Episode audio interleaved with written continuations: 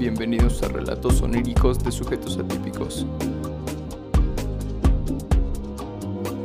El día de hoy está conmigo Alejandro Morales. Y ya, así Así empieza. se hace la magia. ¿Cómo estás para empezar, güey? Muy bien, bebiendo una cerveza francesa. Francesa. Salud. Salud. Salud. Que suene en el Este- ASMR. ASMR aquí. está. ¿Qué pedo? Cuéntanos, ¿quién eres, güey? Bueno, ¿cómo te llamas? ¿Cómo me llamo? Me llamo Alejandro Morales. Roberto Alejandro Morales Espinosa. Aunque Un les cueste. De, de telo- telenovela, ¿no? Sí. Me acuerdo que estaba en la prepa y en todas las listas de todos los salones, en inglés, en deportes, en aquí los talleres, era el nombre más largo. Sí, Sí, seguro. la li- ponían en El que se salía, ¿no? De la, en las columnas, el que se Sí, salía, el que se ponía- pasaba a firma. Ponían la primera asistencia sobre mi nombre. Sí, sí, Así seguro, es, güey. Alejandro Morales, psicólogo. Y no sé quién soy. Todavía es no. muy difícil. Por ahí dice. ¿De dónde eres y a dónde vas? Nací en Tabasco, vivo en Tlaxcala desde hace nueve años. Me ha acogido Tlaxcala. ¿Hacia dónde voy? Yo creo que a morir. y, y- y Ortega y Gasset, que es un filósofo, que es la voz eh, en español de Heidegger, dice que, que tú eres quien eres hasta que te mueres. Pues sí. ¿no? O sea, dejas de luchar para hacer algo el día que te mueres. Ya no puedes luchar, ¿no? Entonces, Sí, pues sí. Eso soy. No hay sentido. Mientras me muero. sí, estimado. Qué chingón, güey. Pues te invité por tu conocimiento, güey, porque sé que eres bueno para varios temas, que sí. te encanta platicar de... No sé cómo decirlo, güey, de... Mm, Psicología, un poco de biología, ciencia en general y filosofía. Pero también me estás diciendo que astrofísica y que... Sí, sí, sobre todo la parte de astronomía. Ok, En la parte de la física, como que tengo asesoramiento de algunas personas. ok. Eh, sin embargo, sí, sí me gusta mucho el tema de pensar en el universo, de pensar en eh, las partículas. Eh, por ahí algunos de mis tatuajes, casi todos mis tatuajes, esto tiene que ver con biología molecular, filosofía, la neurociencia. Por acá tengo uno de, de la estructura interna de un protón. Podría decirse que me gusta no mucho está la poca ciencia. madre, güey. Sin embargo, me voy yo más hacia un lado de la reconstrucción. Cuando alguien me dice, eh, no, que yo no creo en Dios, yo creo en la ciencia, digo, bueno, es lo mismo, ¿no? So, cuando te hablan, y, y sobre todo en la cuestión elemental de, de la ciencia, que es la física, y lo elemental de la física, que es la física de partículas, y dentro de la física de partículas, las partículas subatómicas, sí. ahí es creer en eso, es creer La- en exacto, sí. No, puede- no, no se pueden comprobar, ¿no? Son, ahora- son las dos cosas que, que, que- Las únicas dos cosas de, de las dos divisiones, las dos áreas que se podrían unir, güey. Justo ahí en ese momento se unen, tal Así vez. es. Un, físico que fue premio Nobel decía, en la primera taza de la física Ok. está el ateísmo. En el primer sorbo de la taza está el ateísmo. Al final de la taza te espera, pues Dios. Pues sí, Cualquier evento físico se produce por otro evento físico, incluso lo biológico. claro. Pero el primer evento físico no pudo haber sido por otro, porque no, si no, no sería el primero. Sí, claro. Entonces tuvo que haber sido algo divino. Yo soy agnóstico. Hay muchas personas que dicen, soy ateo, soy agnóstico, y, y, y como que por moda, Pero- por decirlo. Sí, Pero debatirlo es muy difícil. pero cuando hay turbulencia en el avión, reza, así güey. es, así es. Sí. Hoy, hoy, hoy que me caí en la bicicleta. Le pediste a Dios. Sí, le dije a Antonio, un amigo, le di- me caí en la bicicleta, iba rumbo a la Malinche y le dije, Virgencita, nunca. Ah, no en ti". no, en realidad nunca, nunca, eh, bueno, de estos últimos años nunca me ha tenido así, lo digo, pues porque puede haber la posibilidad. Porque si te dices agnóstico, en alguna ocasión, eh, aprovechando esto, eh, con mi ex me metí a alguna clase de humanidades por oyente y estaban haciendo un debate de la existencia de Dios. ok. Entonces me dice, el profesor que se salió del sacerdocio me dice, ¿tú crees en Dios? Y yo, soy agnóstico. No, ¿crees en Dios? Y yo, no. Pues bueno, vete a defender a Dios. Y yo, me armé una que salí, o sea, ir sal- me dijo, ¿sabes qué? Te es muy bien. Salí y yo dije, puta, ¿será que creo en Dios? Lo defendí también que dije, Sí, "Bueno, te uy". cuestionaste a ti mismo. No, Qué entonces, chingón, güey. Pues esa es mi postura, ese soy yo. Este, me gusta correr, me gusta mucho la cerveza, eh, me gusta hacer música, me gusta practicar. Qué bueno, qué bonito, güey. Sí, me gusta cómo hablas aparte. Desde, Es- desde es- antes cuando te escuchaba. Bueno, pues el podcast es de, de sueños, como ya te había dicho. Sí, Y-. Me gusta empezar preguntando qué tal duermes, güey. ¿Qué consideras que duermes bien o tienes problemas de sueño? Ok. ¿Qué tal duermo? Creo que a la mitad de la pandemia, antes de la mitad de la pandemia, soy una persona que cuida mucho su salud. Física, sexual, mental, espiritual y demás, ¿no? Ah, Se puede extender el término. Sí, claro, güey. Y la higiene del sueño me costó en un principio mucho. Y ahora creo que la tengo bien. Me despierto yo a las 5 de la mañana. A la madre, güey. a las 10. Aproximadamente 10 y media. 11 ya estoy así bien viejito. No jodas, güey. ¿Pero por qué? Porque también mi cuerpo, yo, yo que soy cuerpo, ¿no? Nos gusta mucho decir, tengo un cuerpo, somos cuerpo. Eh, yo me pido a mí mismo decir, ya cabrón, Ok. ¿no? la deuda del sueño me Sí, la claro, cobra, ¿no? Y entonces dices, bueno, cabrón. Por ejemplo, yo no me gusta dormir siestas. Me gusta y nunca lo he necesitado. Ok. Y el día de ayer eh, dormí dos horas y media. No mames. En la tarde dije, ya, necesito dormir. A las 2 dije, nunca me pasa, voy a dormir. Desperté y no me, no me movió mi horario de sueño. Ya. Pudiste dormir sin pedos en la sí, noche. claro, y Ok. es que bueno, no, bueno, no sé si nos dé cabida para hablar, Dale, pero sí, de la sí, sí. deuda del sueño. ¿no? Sí, dale. Eh, Ilústranos, güey. esta cuestión en donde la adenosina es Ujú. una, una sustancia que se segrega por el metabolismo de las neuronas, por, Sí. vamos a decir, los hmm, desechos, no del todo, pero Sí. lo que se segrega por las neuronas existir y trabajar, ¿no? Sí, exacto. Entonces esa adenosina se acumula y tiene un efecto junto con otras ahí hormonas como la melatonina, Sí. que producen el sueño y entonces esa se acumula y cuando uno duerme disminuye los niveles de adenosina en el cerebro. Y mientras más estás despierto en el día, más ahí te Así dice es. que te duermas, cabrón. Así es como es, si te parece Sí, ser- claro, güey. Que nuestro cuerpo dice, necesito dormir. to-". Es como el hambre, el hambre nunca Claro. se va, el hambre va, Prolonga su- y claro. está ahí porque es vital. El Ujú. sueño igual es vital. Claro. Entonces ahí está. Y yo creo que ayer me la cobraron. Y, y porque, porque recién empecé hace, ¿qué será? Un mes a despertarme a las 5 de la mañana. Sí, un mes, más o menos.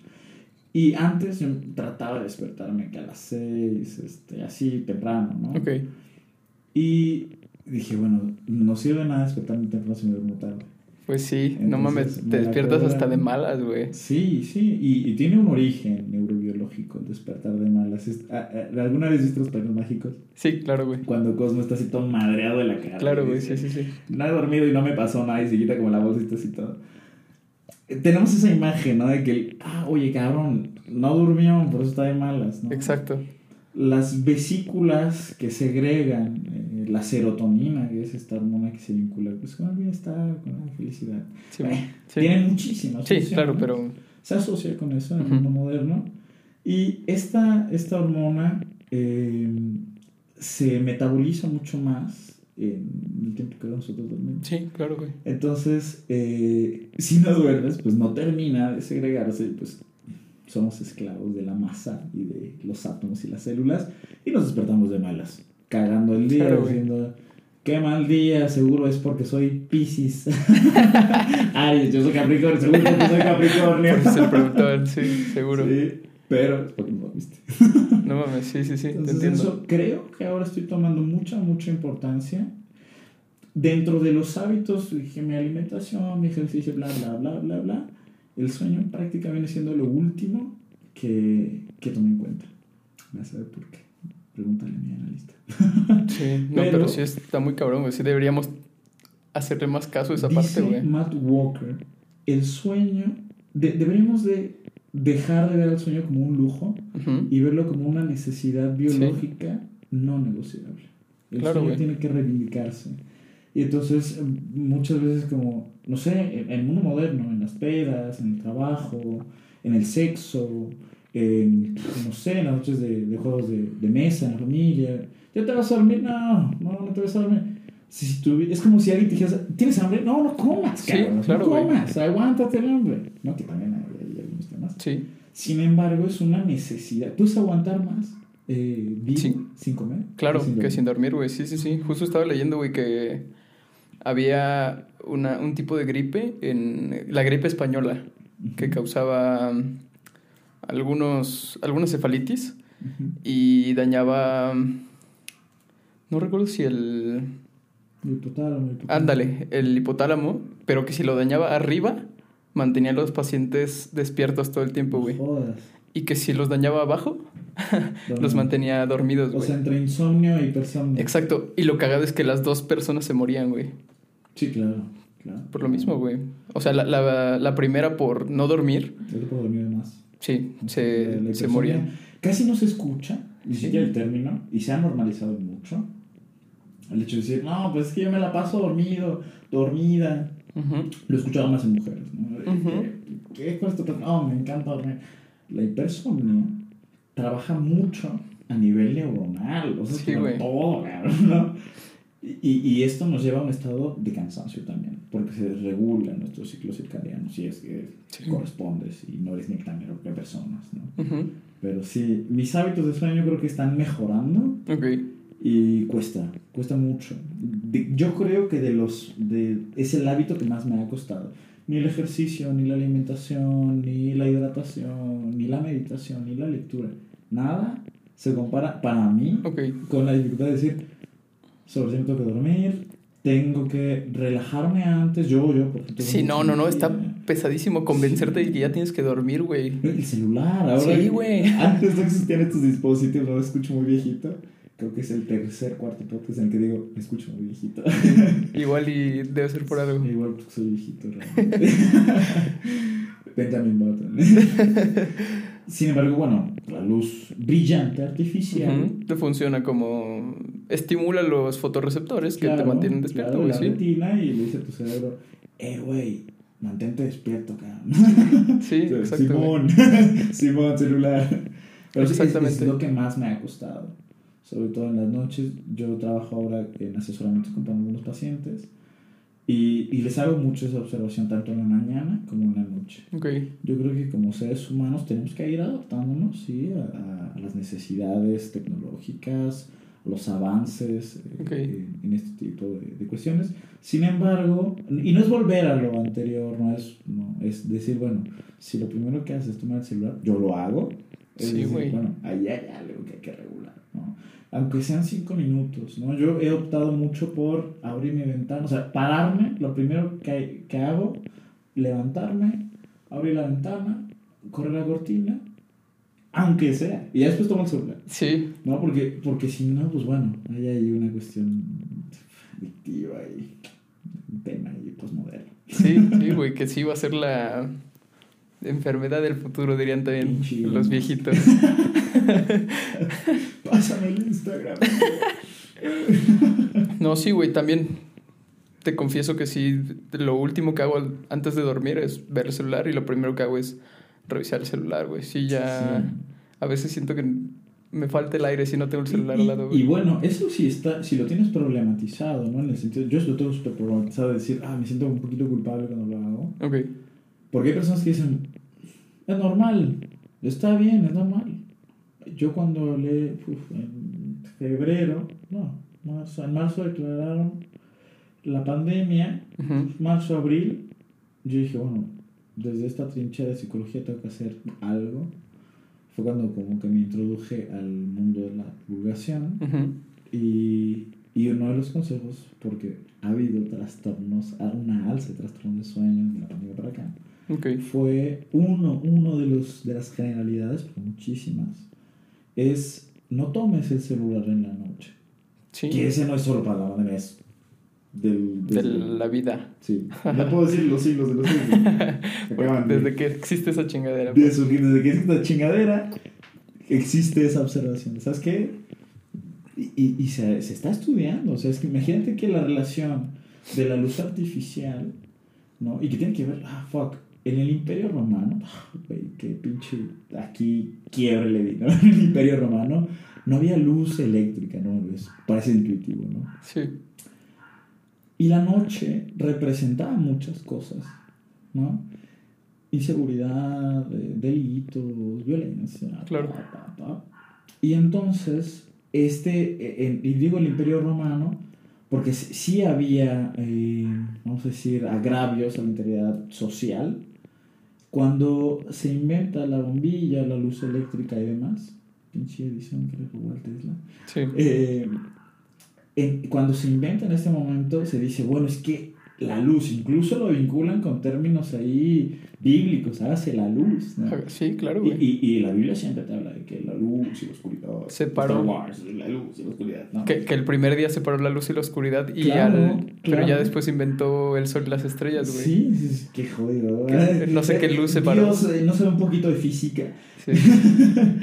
Ah, y entonces, eh, bueno, esto del Imperio Romano es porque ante la ausencia de luz había una sensación de vulnerabilidad del ser humano. Ok. Cuando se inventa la luz eléctrica da muchísima más seguridad. Sí. Sin embargo, no sabemos cuánto daño nos hace. ¿no? Y ahora en este sentido, porque están adaptados y ahorrador, nos, dañ- nos hace daño desde el punto de vista del calentamiento global. Nos hace daño Sí. desde la manera en la que se genera. Sí, totalmente, Incluso si quieres meterte a los accidentes laborales, la energía eléctrica ha matado a más personas, la industria ha matado a más personas que la industria de la energía nuclear. Y la energía nuclear se ve así como que, no, Chernobyl. ¿no? Sí. Sí, Eh, nos daña desde este punto de vista del sueño, ¿no? Y, y es aquí donde decimos, bueno, antes, antes de que estuvieran diseñados todos estos como, como contenedores Ujú. y productores de, de- de luminosidad, las luces eran mucho más nocivas.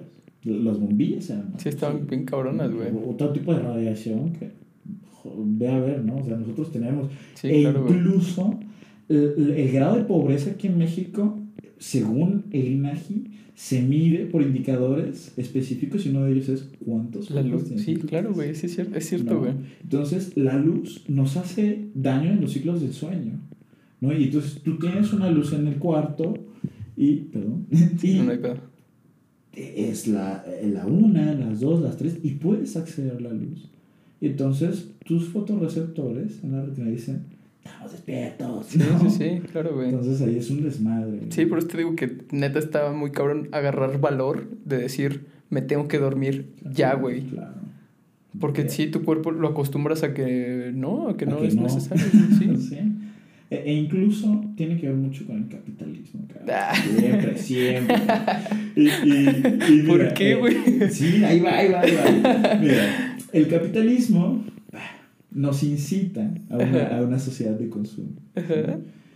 Y entonces, eh, dentro de los ejemplos más banales, antes, no se y estoy hablando de antes prácticamente ayer, cabrón. Tenemos Sí, una claro. historia muy acotada como seres humanos, muy, muy acotada si la comparas con el, el, el tiempo Lo que lleva lleva. la Tierra, Ujú. el sistema solar, la galaxia, Sí, el universo, claro. y vete a saber, ¿no? Eres apenas un, ni un microbio. Y entonces, eh, este capitalismo lo que incita es, puedes acceder a comprar lo que quieras, a realizarte, entre comillas, Ok. Mediante comprar, mediante adquisición de bienes, mediante producción. Y tienes 24 horas, cabrón. Y ahí Sí. tienes estos pinches gurús, estos este, coaches. eh. Y es que el pinche Daniel Javid, todos esos güeyes. Sí, sí, es que levántate, es que eres huevón porque quieres, y es que trabaja, y es que esto. Y entonces uno dice, bueno, eh, ya tengo que dormir, pero me echo otras horas extra porque tengo que consumirlo, ¿no? Y Madre, que- sí, sí, sí. y me va a hacer mejor porque Claro. me desarrollo como persona y la chingada, ¿no? Ya. Las Vegas, por ejemplo, ¿no? la ciudad que nunca duerme, ¿no? Entonces dices, fuck. Y entonces todos Que, que- estos- que no- que tengo entendido que no ponen ni ventanas ni relojes para que no sepas qué hora es por eso mismo, güey. Ni idea, pero eso está Ujú. cabrón, o sea, Sí, güey. es totalmente capitalista. Alguien diría, no, es- es- es- está cruel o no sé, es capitalismo. ¿Por qué? Porque te invitan a una desapropiación de tu Ujú. realidad y la única realidad es continúa. Ujú, Sí, pues sí. Continúa, continúa, continúa consumiendo. Continúa Y continuará. Sí, y continuar es una imagen ahora muy capitalista. Antes el continuar era, bueno, tengo que continuar porque bla, bla, bla, bla, bla. Y ahora Ujú. tengo que continuar porque si no, no soy nadie. Tengo que continuar en, en mi ámbito económico, fiscal, este, en mi carrera, en mi trabajo, en mi profesión, en mis amistades, en mi noviazgo. Tengo que continuar. Y el que tira la toalla pierde. Sí. Rocky, todas estas personas, no, tienes la toalla y keep going. Y, yo, por ejemplo, que corro, tengo un audio muy de ese estilo que dice, este, prefiero sí. morir. Ok. Es, este, la encontré por ahí en una, en una play- puse, este, playlist gym, ¿no? Ok. Entonces me salió una que no era canción, que era como un cabrón hablando. Me gustó. Me Ok. gustó porque en el momento ahí de que estás en la adrenalina, dices a huevo, ¿no? Eh, Sin embargo, pues lo que te dice es: no pares. Prefiero morir antes de parar. La Yo madre, güey. no conozco el 99%. Y tal vez es por eso que pertenezco al 1% de la sociedad. Entonces te presionan un chingo. Madre, sí, no mames, te No. causa pedos bien Todo el cabrones. tiempo. Mira, mira nuestras cervezas. O sea, tienen estímulos por todas partes, aunque tengan los reglamentos, aunque Sí. tengan. ¿No? Todo este tipo de cosas son estímulos. y Las mexicanas he visto que tienen más, güey, que Sí. te ponen frases de. mm, de la, la bebida que te hará no sé Te qué madres, güey. Te mantiene estimulado. Claro. Se pide indio, pero se llama. Este, Algo así, empezó sí. por ta, ta. Entonces, porque tienes que Te entretener. sientes- Es un comercial. Es fútbol. Aquí, ¿no? algún profesor decía, es publicidad ambulante. La modelo Noche Especial, la nueva, Ah, bueno, no sí. nueva, pero que solo sacan estas fechas, dice lo mismo. Para esas noches en las que te quieres sentir, no sé La qué madres. favorita. Esa no es cierto. esa es Sí, noche no, no gusta, güey. Sin embargo, todo, todo tiene esta, esta invitación a que. a- a- y tiene que ver con el lenguaje. Todo es lingüístico. Aunque veas tú un símbolo, ¿no? Ahora que veo yo tu logo y demás. Todo te invita a un estímulo. Y, y aquí entra bien cabrón el neuromarketing. ¿no? Y esto es el capitalismo, las estructuras que tienen que ver con la mantención de consume, consume, consume, consume. ¿Y por qué el capitalismo nos quita el sueño? Porque las apps son capitalistas. Porque tu dispositivo es capitalista. Sí, están igual hechas para eso, güey, para que no te despegues Sí. de ahí. Sí, sí. Y entonces, si te quita el sueño, es capitalista. Claro, ok. Siempre Sí, ya, este meme que entendí. dice, yo en cualquier conversación, capitalismo. Capitalista. Sí, sí, sí. Ya, ya. Así que entiendo, güey. bueno, en brevedad es eso. Pues, mira, güey, no- normalmente pregunto qué crees que son los sueños. Pero, pues tú eres psicólogo, neurocientífico, neuropsico, encéfalo. Más bien, ¿qué son los sueños, güey? ¿Qué son los sueños?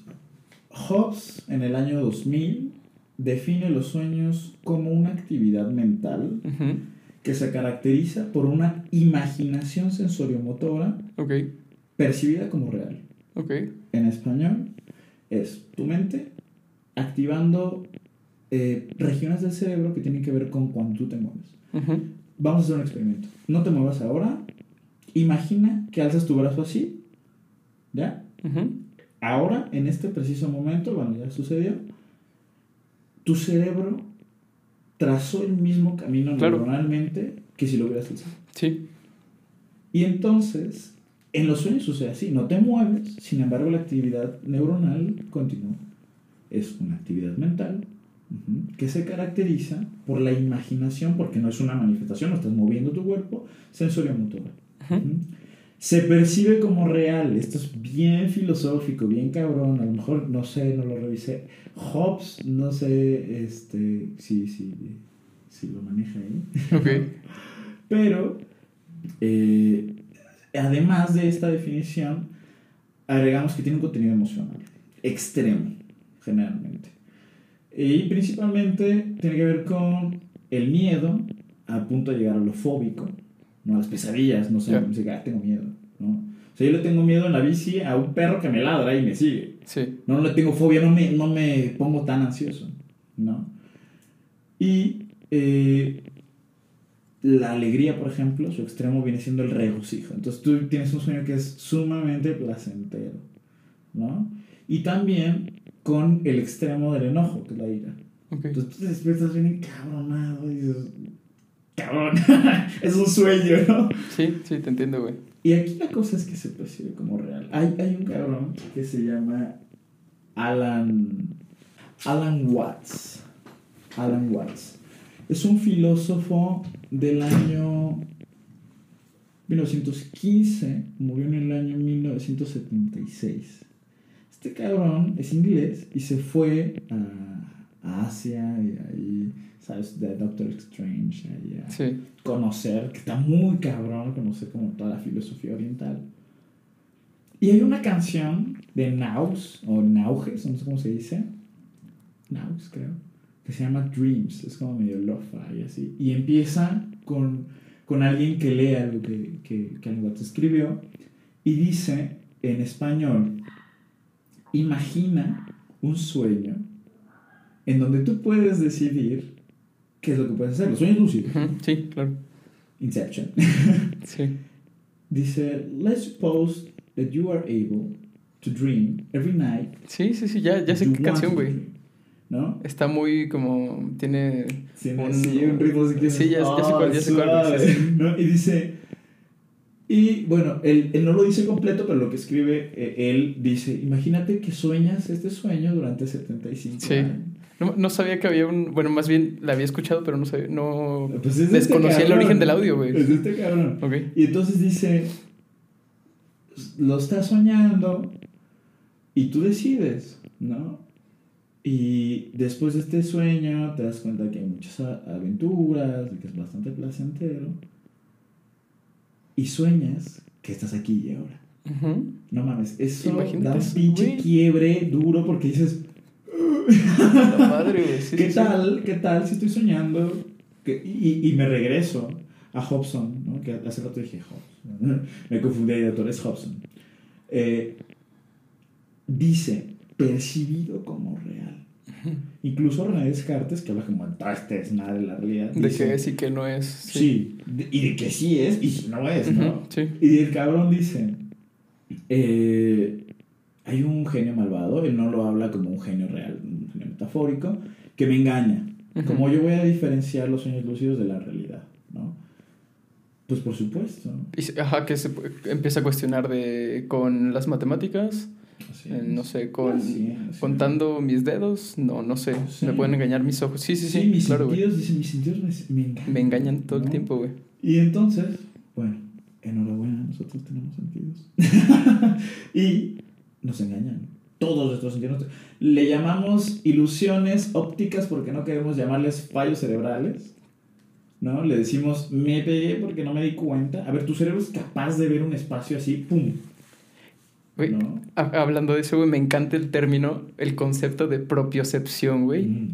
Decirlo me mama, Es decir propiocepción. Propiocepción es una palabra muy bonita. Está bonito. Y aparte el concepto de saber dónde está cada parte de tu cuerpo, en qué momento, Claro, güey. es- claro. está O bien sea, chingón, y- güey. Y, y es que un- uno pensaría que es como lógico, recién, Ujú. bueno, recién hace unos años, lo incluyeron como sentido. Ok, como más de 12 sentidos. claro. Y incluyen la propiocepción y dicen, es la capacidad de que, el, el ejemplo, el ejemplo, ¿no? Dice, de que tú puedas llevar tu mano a la boca sin ver. Ajá, Y claro. tú dices, no mames, facilísimo, cabrón. Claro, güey. Sí, Sin sí, sí. embargo, es un paso muy complejo para tu cerebro. Y más que para tu cerebro, para la evolución del cerebro. ¿No? Entonces, la propiocepción tiene que ver justamente con esto de que estamos hablando. Sí, Yo no puedo dudar de que estoy dudando, sin embargo, puedo dudar claro. de que puedo mover mi mano hacia mi boca, Sí. incluso que es mi propio cuerpo. ¿No? Porque yo, bueno, aquí te pongo un pequeño ejemplo. Cuando yo era pequeño, yo me veía al espejo. A ver, tampoco era como que, ay, bien pinche filósofo, ¿no? pero me veía al espejo y yo sentía una sensación de rareza porque decía, ¿por qué yo soy yo? No, no, no tan filosófico. Decía, ¿por qué la persona que estoy viendo en el espejo, Ok, que no me estoy viendo yo ahora, sí. ¿no? ¿Por qué se comporta así? Lo traduzco, ¿no? ¿Por qué se, me comporto así? ¿Por qué siento esto? ¿Por qué pienso esto? ¿Por qué cuando me duermo y despierto sigo siendo el mismo? Claro. ¿No? Porque ahí hay un tema bien cabrón. ¿no? Pero bueno. Y, y yo decía, ¿por qué soy yo? ¿Será un sueño? O sea, porque yo ese espermatozoide que se fecundó en un óvulo, ¿por qué terminé siendo yo? ¿Por qué terminé siendo Alejandro? Además me llamo Alejandro. ¿Por qué me llamo Alejandro? Sí, mi tío se llama Alejandro. órale. Pero ¿por qué? Sí, sí, sí. Y entonces aquí es donde entra un vértigo bien cabrón. Yo te veo ahora y eres Max. Ujú. Respondes a eso más bien. Exacto, es tu sí, nombre. justo. Y podemos decir que esta es tu forma biológica, del, propia de la especie, manos, brazos, todos los órganos en órgano. ¿Y qué más? Pues- ¿Quién eres tú? Tu Está muy complicado, cerebro está güey. hecho igual de células, igual que las mías, células neuronales. Tu crianza sí fue distinta a la mía. Ujú. Podemos decir que la de tu hermano puede ser lo más similar a la tuya. Ujú. Y son Pero siguen siendo distintas, güey. Sí, sí. ¿no? Y es aquí donde dices, ah, ¿será un sueño o no? O sea, y aquí es donde entramos la idea de Dios y la chingada, ¿por qué? Porque todo parece tan perfectamente diseñado que tenemos que ser quienes somos, porque si no, perdemos el sentido. Y ahora en el capitalismo tienes que tener un sentido, o si no, vales V. Ok, sí, No. te entiendo, güey. Entonces, para terminar la pregunta, sí cuido mis hábitos de sueño. No, no, no, está bien, sí, sí, sí. sí, sí, sí. Sí, no, pero, ajá, entonces, ¿crees que los sueños signifiquen algo o solo es un reflejo de lo que viviste en el día y para juntar memorias y para igual y recuperarte, tal vez? O, Mm. si tiene, o si tienes que checar qué sueñas para analizarte. Yo terminé un proceso analítico hace unos meses. El psicoanálisis, distinto y, y no tiene nada que ver, nada, con la psicología. Generalmente los psicoanalistas son psicólogos, psicólogas.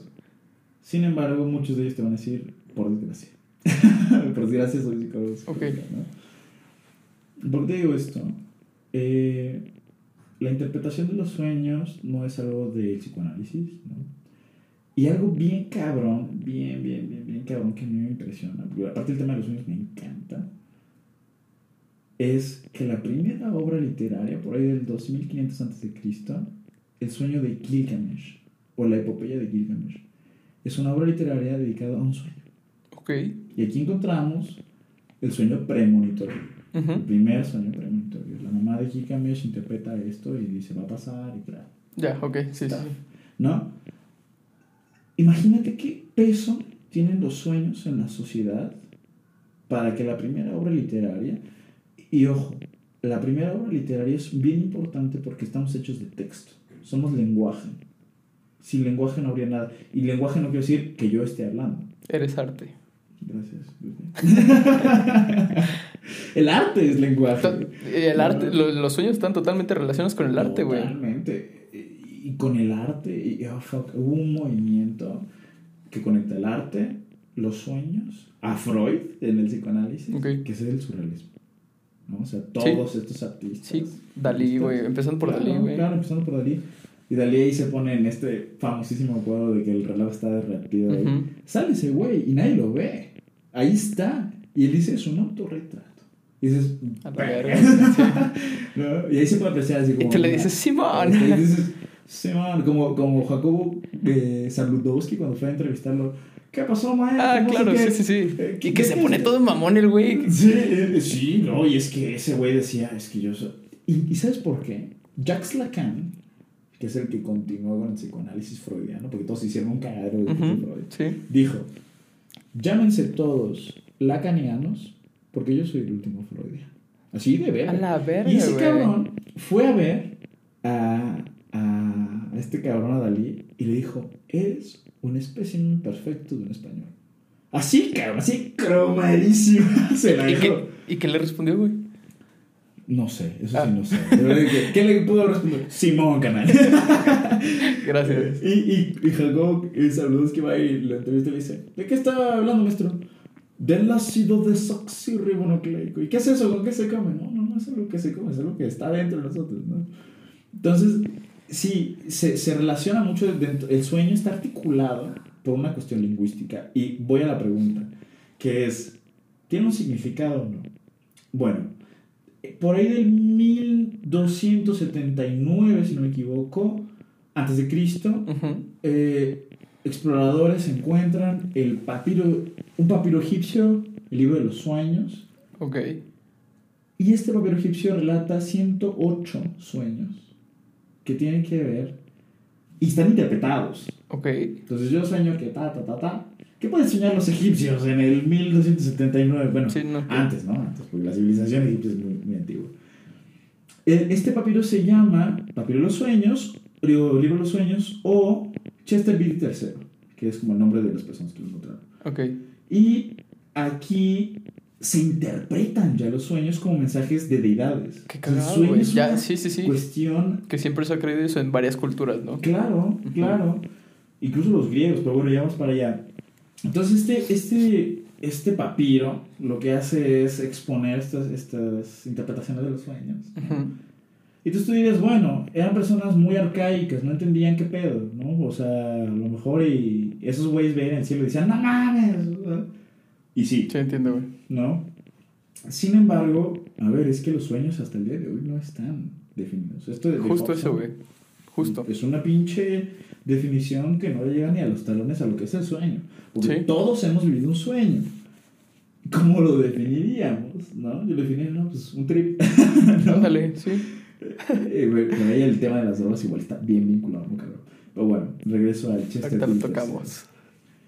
Bueno, ya no regreso a este. Después de esto, están los griegos con los templos de Asculapio. Verga, yo. Si, si regresara a la época de los griegos sería solo por eso. Ok. Estos templos eh, eran templos diseñados para soñar. A la madre, güey. O sea, no para dormir, eran para soñar. Entonces llegabas, habían sacerdotes que te hacían una suerte de aromaterapia, eh, te hacían ahí, pues, un, no sé, un ritual, ¿no? Ahí de- para inducir tu sueño. Ok. De una manera mística. O sea, tan importante eran los sueños, ¿no? Porque aparte imagínate, eres griego, no hay nada, cabrón. O sea, ¿qué pensar? O trabajar, ¿no? Hay un tema ahí muy burgués. Pero bueno, aristócrata, aristócrata. Y entonces eh, iban a los templos de Esculapio a soñar. Terminaron de soñar. Un poco como Inception, cuando la gente, el- güey se encuentra todo, esta escena Sí. donde están todos abajo y todos están como que así inyectados para dormir como para Claro, güey, sí, sí, sí. ¿no? Perdón, ya les cagué la película. pero- y terminaban, le contaban el sueño al sacerdote y el sacerdote hacía recomendaciones. Ah, ¿Sabes qué qué? chido. Pero no recomendaciones solamente de decisiones de la vida, que sí lo hacían. Mira, soñaste esto, tal vez esto, esto, esto.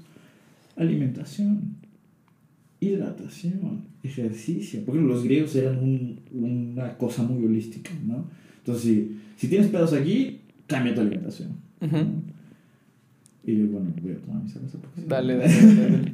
Que justo esto, güey, que dices que es cultural, bueno, más bien que es griego, güey, te digo que también lo he escuchado en otras culturas, que no nos vamos tan lejos, güey. Aquí en México no, no recuerdo qué cultura, pero que igual se hacían unos tecitos de bobinsana y de hierbas de río con las que podían tener sueños lúcidos y su objetivo era tener sueños lúcidos porque así podían comunicarse con los dioses y precisamente pedirles esos consejos, güey. Y te digo que es multicultural este pedo, güey. También me estaba contando un profesor de acústica, porque estudio biomédica, pero llevé un tópico de acústica. Huevo. Y me estaba contando que en Malta hay una cueva y en esa cueva se reunían...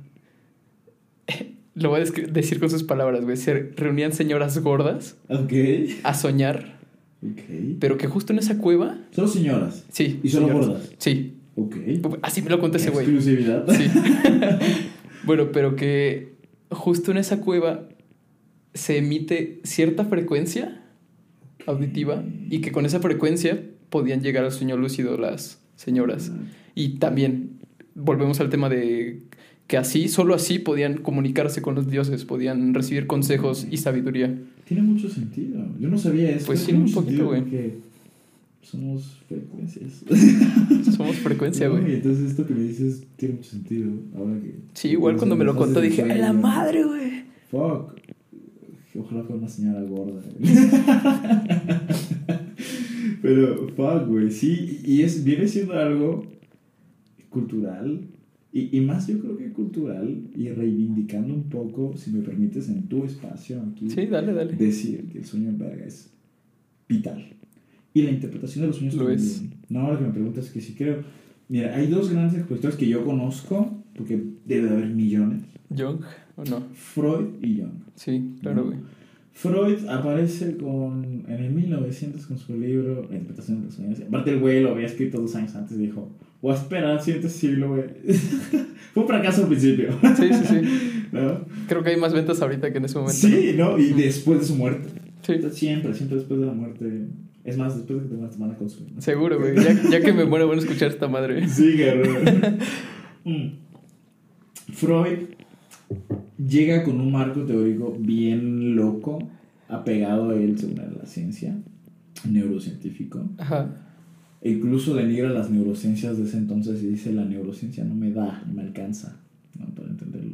Él principalmente estuvo fascinado por los sueños. Sí. Lo que más se le vincula. Entonces él va a hablar de que la interpretación de los sueños, y a mí yo me acuerdo que en alguna clase me dieron algo que se llama trabajo de sueño. Muy perro, muy perro. Yo no sé hacer el trabajo de un sueño. El trabajo de sueño es la interpretación. Ok. Porque el psicoanálisis sí te lo hacen ver en la psicología, incluso yo abordo a mis pacientes de alguna manera también psicodinámica, psicoanalítica. Ok. Pero si tú quieres empezar en el psicoanálisis, tienes que estar por lo menos en un camino muy cabrón, siete años por lo menos, en tu propio análisis. Ya. Y tienes que, creo que se llama PASE, sí, se llama PASE, pues, la Escuela Francesa de Psicoanálisis, donde tú empiezas a analizar tus propios sueños y se los cuentas al analista ya interpretados y el analista dice Ok. Simón o Nel. Ok, No. ok. Y entonces, eh, el, el sueño es bien importante para el psicoanálisis. Y aquí, Freud, eh, hay dos, dos visiones muy fuertes. La de Freud y la de Lacan. Jung no figura mucho porque Jung eh, viene siendo de las escuelas de yo. El psicoanálisis dice, bueno, el psicoanálisis es Freud y Lacan y todos los demás no valen. Ok. Hay un pedo ahí muy hegemónico. Sin embargo, eh, Freud llega con este marco teórico y dice, bueno, tenemos la conciencia hasta el día de hoy. es el- y por ahí dice Neil deGrasse Tyson, un- astrónomo. Sí, sí, el- el es Aliens. del que, es del del bigote. El del meme de Aliens. El de, Ah, ¿cómo no, no, no, el de. Este, watch out, we have a Ya, badass claro, over sí. here. Es ese, güey. Ese cabrón este, dice que el mundo de la psicología, dice psicología, yo le cambiaría por ahí al psicoanálisis, ¿no? Pero dice, el mundo de la psicología es muchísimo más aterrador que el de la astrofísica, porque por acá podemos tener ciertas certezas mediante fórmulas. Ujú. Acá es infinitamente más profundo. Claro, güey, sí. ¿no? Y está muy cabrón. Y eso, bueno, no es, yo no lo tomo como un halago, lo tomo como un verga. un reto o, o, o algo que, como la filosofía. No, sí, imagínate hacer un modelado matemático de un sueño, güey. No. está- está imposible, güey. Seguro que se puede y esperemos generaciones futuras háganlo, por favor. Estaría muy Y- cabrón. Y aquí Freud dice, vamos a hacer la interpretación de un sueño. Imagínate, tú eres un cabrón, sueñas igual y, y la chingada. La gente te llega a contar tus sueños. ¿Cómo, cómo interpretas un sueño? Con todo este, este background que tienes como histórico. Y el güey dice, ok, se inventa unas madres, bueno, no se las inventa, las, las propone teóricamente. Eh, y dentro del trabajo del sueño hay muchos mecanismos de defensa. Los mecanismos de defensa básicamente son mecanismos que nos defienden de la realidad que no queremos ver. Ujú. Incluso eh, ahora tú y yo estamos teniendo mecanismos de defensa. Sí, Ujú. Todo el tiempo se manifiestan y está bien. Los mecanismos de defensa son manifestaciones del inconsciente. Nadie en la psicología y en este afán de hacer científico el psicoanálisis o la psicología, la psicología no es una ciencia, qué bueno, que se quede así, es lo mejor que hay. Porque la epistemología dice que para que algo tenga que ser ciencia, tiene que tener un objeto de estudio. No mames, estaría muy cabrón. Nosotros no tenemos un objeto de estudio, enhorabuena. ¿no? No tenemos que, que parar. Es como esta pichi paradoja de Heisenberg, que mides una partícula y mueves, mides su velocidad o su, o su masa o- y la chinga, solo uno, Ujú. no todo. Ujú. Y entonces por Y en eso ese instante, sí, nosotros, sí. por eso la física cuántica no puede ser también Claro. considerada una ciencia eh, rigurosamente hablando. Y entonces eh, intenta hacerlo así y estos mecanismos de defensa eh, nos protegen de lo que es aversivo para el yo. Ujú. ¿no? Y, y voy a los sueños y a la interpretación de los sueños. Cuando nadie, eh, bueno, regreso a esta, cuestión, a esta idea de la, de la conciencia y la inconsciencia. Sí, hay una conciencia, no se termina de definir, tiene que ver con cosas incluso neurocientíficas, ni la neurociencia, que es como la más pico en ese sentido, Ok. puede definirla. Y la inconsciencia, bueno, si tú hablas de la inconsciencia, ya no es inconsciencia. Es todo lo que no es consciente. Muchas, muchos pacientes me dicen, no, y a lo mejor yo lo hice de manera inconsciente. No, no. Si, si lo estás haciendo, ya no es de manera Claro. inconsciente. ¿No? Lo más inconsciente ni se nota. ¿no? Incluso yo puedo gol- pasar, golpearme, y eso, cuando yo veo que me golpeo, ya no es inconsciente. Si digo, ah, me pegué y ya está. Y para mí nunca significó nada. Es inconsciente. Que tal vez el respirar o funciones fisiológicas de ese tipo sean inconscientes, Ah. pero en el momento que dices estoy respirando te vuelves igual consciente, Claro, güey. claro. E incluso el inconsciente también puede ser, bueno, algunos teóricos lo conectan con, con estas cuestiones autónomas del cuerpo. Por, en el afán de separar mente y cuerpo, a ver, somos uno, ya está, somos una unidad antropológica, no hay más. El alma, la mente, el alma. Chingue su madre, somos uno, hay que integrarnos, Ujú. ya, a la hora. No es que mi cuerpo, no tienes un cuerpo, a ver, quítate el cuerpo, cabrón, a ver, yo tengo una chela aquí y la puedo dejar, deja tu cuerpo ahí El y cuerpo vete no, para acá. sí, no, ok, no puedes. Ya. ¿no? Y es que mi mano, y eso es también lingüísticamente muy difícil decir, tú, tú me pegas aquí, me pegaste. Ujú. Yo puedo decir, le pegaste a mi mano, yo poseo la mano, pero ¿quién soy yo? Habitualmente decimos, la verga, habitualmente decimos, este soy yo, mira, del cuello para arriba, el rostro y la cabeza. ¿no? Sí, ok. No, pisaste mi pie, no, me pisaste, ¿no? pisaste mi cuerpo. Y entonces, este inconsciente tiene manifestaciones. Los acting out, por ejemplo, yo te estoy hablando ahora y te digo, oye Fernando, digo, perdón, Max, Ya, sí. eso es un acting out, es un, eh, es un lapsus lingüe. eh, Ujú. Cuando estás escribiendo y escribes otra cosa es lapsus calani. Todas esas cosas son inconscientes, manifestaciones del inconsciente. El inconsciente no se puede acceder. Y los sueños son una manifestación del inconsciente. Ujú. Las pesadillas son pesadas, pesadillas. ¿Por qué? Porque hay algo que nuestra, nuestra propia censura, bueno, hacen un esquema, lo voy a explicar auditivamente. Ok, Vamos a imaginarnos un antro, ok, ¿sale? El antro es la psiquis, la mente. ok. Ujú. Yo aquí poniendo mis ejemplos. El cadenero viene siendo algo que se llama censura. Ok, La censura nos va a permitir si pasas o no. Tú eres inconsciente hasta que pasas. ok. Pasas por la censura. Entonces dejas de ser inconsciente y pasas a censurarte. Vamos a ver como que si ese cabrón tuviera una brocha gigante de pintura y cuando pasas te pintas de algún color, pero dejas de ser quien eres, dejas de ser el inconsciente y pasas a ser otra, no, otra cosa. O sea, en el antro solamente se aceptan inconscientes. No, O- en, el, en el antro, no, perdón, en el antro no se aceptan inconscientes, se aceptan formaciones del inconsciente. Ok, Entonces tú puedes pasar como inconsciente, pero dejas tu cuerpo guardado tal vez en... dejas tu ser inconsciente antes de entrar. Sí, y te disfrazas de algo. Ya. ¿sí? Ujú. Entonces el- la censura, el cadenero dice, tú pasas, tú no pasas. Ujú. Ujú. Lo inconsciente nunca pasa. Ok. Nunca, nunca, por lo que pasa. No se puede soltar, no puede hacer nada, nunca. Porque si no, dejaría de ser inconsciente. Claro, sí. ¿no? Y entonces, este cadenero deja pasar a los, a- a los entes disfrazados. Así es el sueño. La información inconsciente pasa por la censura a través de una figura X. Ujú. ¿no? Entonces, si tú, por ejemplo, tienes odio a tu jefe y tu jefe viste un traje azul ese día que tuvieron un conflicto, tú puedes golpear a un perro azul o a una caja azul o puedes vestir de azul y suicidarte. Es muy versátil. Ok, ya, ya. Sin embargo, aquí no hay un diccionario de los sueños. Eso es falso. Tú puedes consultar un lugar y decir, ay, Sí, se claro. me cayeron los dientes, o me casé, o me morí, esto va a significar esto. No, no, no, no.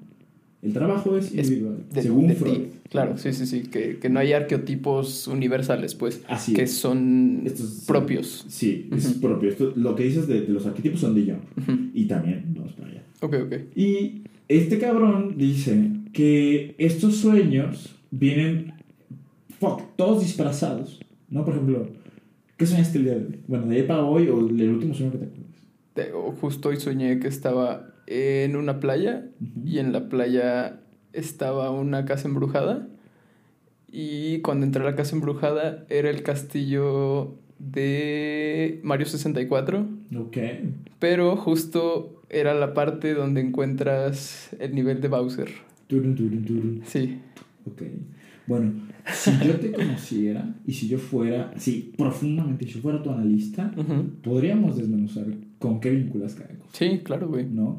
Y entonces tú entras a un castillo, bueno, una casa embrujada, que termina siendo un castillo de Mario, que tiene que ver con, con, con este cabrón. De primera suena, no mames, qué pinche raro. Hoy, hoy Sí, dos, tres personas me contaron sus sueños, casualmente. Hoy. Casi nunca me cuentan Ok. sus sueños. Pero hoy me contó sus sueños. Uno vinculado a la muerte, uno vinculado a algo muy cagado y otro vinculado a que se compraba un sur blanco. ¿No? Entonces tú dices, bueno, lo sueñas, lo entiendes. Ok. ¿No? Cosas que no pasan tan habitualmente en la vida. ¿No? Y entonces el sueño te da permiso de ser tan pinche raro, pero entre más raro es más resistente. Claro, sí. Porque tu censura es más grande. Entonces, sí hay una interpretación de los sueños, nada mágico, ¿no? Tampoco nada científico, ¿no? Y, y vemos mucho esto de que si es magia está mal. Si es muy científico, yo por ejemplo digo, si es muy, muy, muy cientificista, estamos mal, Ujú. ¿no? Vamos a ver qué pedo. La psicología no es ni muy, muy, ni tanta. Vamos a ver qué, qué sucede aquí. Y entonces, si yo supiera la información con la que vinculas estos sueños, por ejemplo, yo, vi, yo hoy soñé, de ayer para hoy, casi, o sea, bueno, sí recuerdo mis sueños, pero hoy le presté atención, dije, voy a Ok. venir, seguramente hablamos de esto. Claro, sí, sí. Por si me pregunta este pendejo, güey. Sí, sí, o sea, me pregunto yo, soñé que estaba enfrente de correos, casi no sueño con Tlaxcala. Ok. frente de correos, eh, ya es que está eh, el kiosco y demás. Ajá. En esa esquina, donde enfrente está, creo, Shanat Japén, Capén, todas esas cosas, el Oxxo. En esta esquina era muy grande, era muy amplia la esquina. Y los árboles eran muy, muy altos. Ok. Yo venía de algún lugar que era como un pasillo, toca, de tocar los bongos, yo toco los bongos. Entonces toqué los bongos, pero muy... Eran unos bongos muy feos, Ok. de plástico. Ok. Apenas en Valquirico toqué unos de plástico que se llaman, uff, muy bien. Entonces yo toco los bongos, pero de piel. Dije, "Ah, ahí hay algunas cosas, ¿no? Sí, ya desde ahí Está- puedes decir qué pedo. Claro, estaba con mi hermano, salgo, ya no estaba mi hermano, y veo un- una mujer de negro feminista. Yo sabía que era feminista, no me dijo, hey, fem-". no, yo sabía que era feminista. Y de la nada empieza a, a- a aparecer como si fuera un bug de algún videojuego, a salir de todas partes mujeres feministas, hacer un círculo y cantar. Ok. Entonces, esto, si, si yo, si, tú fueras mi analista, Te podría decir por qué lo soñaste, güey. Mm, claro. mm, Sí, sí. ta, Que, ta, que el, ta. el material de los bongos significa que, que, que, que vieras los árboles más grandes de lo normal significa ¿Qué esto, significa el plástico para ti? Eh, justo eso, güey. Sí, sí, sí. ¿De qué son los bongos? De piel. ¿Piel de qué? ¿Qué es la piel para ti? A la madre. Ta, ta, ta. A, Sí. a mí, por ejemplo, ahora te hago un spoiler. Yo la piel la tengo, o sea, no la tengo muy cuidada, pero la tengo en un lugar sacro en mi vida. Ujú. Hay un libro que se llama Yo Piel. Entonces habla de esto. A ver, es el órgano primero que veo. A lo mejor veo tus ojos, ¿no? Pero veo la piel. Pero sí, Sí, es- al mismo tiempo, quieras o no, igual y el inconsciente está viendo la piel mientras crees que ves los ojos. Totalmente. O sea, el, tú me estás viendo. Veme a los Pero ojos. también te estoy viendo. el- Estás viendo todo lo demás. Claro, güey, sí, sí, sí. Y de, de hecho, esta- el, inconsciente, el inconsciente es muy cabrón. De, eh, neurológicamente hay algo que se llama neuropsicoanálisis que se está formando por ahí, que ojalá se haga rigurosamente. Me encanta la neuro y me encanta el psicoanálisis. Sí, no estaría Pero son polares. Son polares. ¿no? La, la neurociencia es muy científica y el psicoanálisis es nada científico. Y Entonces, la neurociencia dice que eh, el inconsciente viene siendo como un depositario de, de muchísima información que no podemos analizar. Como el, la basura de las computadoras. Mucho esta idea de que somos como un ordenador y los teras y la memoria. Y, entonces, bueno, hablando de la interpretación de los sueños, regresando un poco, es que Freud dice, este trabajo de sueños es- consta en identificar, ¿no? Hay uno que a mí me hace mucho ruido, que es prácticamente el primero que recuerdo, y si me pones a hacer un trabajo de sueños sería lo primero que analizaría, Ok.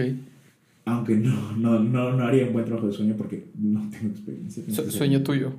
Sueño de quien sea, o sea, si, si Ok. tú me das un sueño y yo empiezo a analizarlo con lo que teóricamente aprendí, sería lo primero que haría. Ok. Ese, ese resultado no podrías tú tomarlo como en serio, porque no soy un cabrón en, en psicoanálisis, ¿no? Me lo enseñaron, pero no me siento yo para nada listo para poder interpretar un sueño, Ok. ¿no? Y entonces hay algo que se llama lo niño, y esto es lo más pequeño. Dentro del sueño, yo no analizo tu sueño, yo analizo tu discurso. Y del sueño al discurso hay un chingo de abismo. Ujú. Porque para empezar, es lo que sale del inconsciente, lo que tú percibes como lo que sale del inconsciente. Y la habilidad para describir eso, güey. No, ¿O no? Lo que tú recuerdas, No lo mames, que tú sí. describes, lo que la persona entiende y lo que la persona analiza. Son muchos filtros. Sí, no es mucho pedo. Entonces, de aquí para allá, ya vale más el sueño. ¿no? Sí. Y entonces, aquí se optó por trabajar con el discurso. Para que alguien trabaje con el, el sueño de otra persona, tiene que estar muy consciente de muchas cosas. ¿no? Ok. Y entonces, tengo que estar consciente de mis pedos para no revolverlos, ¿no? Si tú me das un símbolo, no sé, eh, el martillo de Thor, Ujú. ¿no? Para mí significa algo, para ti otra cosa. O- Sí. No, hace unos días puse una canción que tiene el nombre del Mjolnir. Mjolnir- Mjolnir. El dice. Sí, y mi bueno. hermano dijo, ¿qué es el de Thor? Y yo, sí, no metes. Y yo, pero no es el Avengers. para mí significa algo, para otra persona significa Sí. otra cosa, ¿no? Incluso para la misma persona dentro de mucho tiempo puede significar dos cosas distintas. Y entonces, ¿a qué voy con esto? A que tengo que distinguir lo mío de lo tuyo y se trabaja con dos cosas. El discurso manifiesto, oye, yo soñé con esto, con esto, con esto, con esto Ujú. y el discurso latente.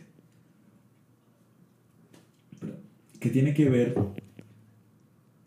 con qué veo yo, no con qué analizo, con qué hay detrás. Ok.